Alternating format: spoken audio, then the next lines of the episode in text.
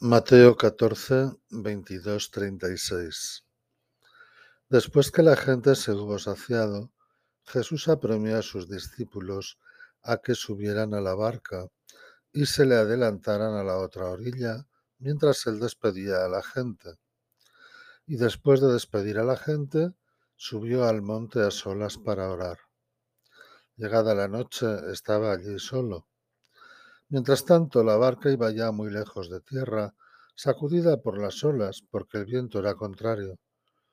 De madrugada se les acercó Jesús andando sobre el agua.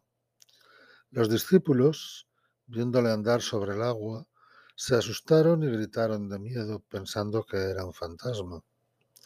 Jesús les dijo enseguida, Ánimo soy yo, no tengáis miedo.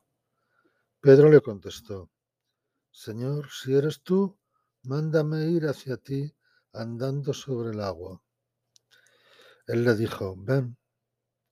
Pedro bajó de la barca y echó a andar sobre el agua, acercándose a Jesús. Pero al sentir la fuerza del viento le entró miedo. Empezó a hundirse y gritó, Señor, sálvame.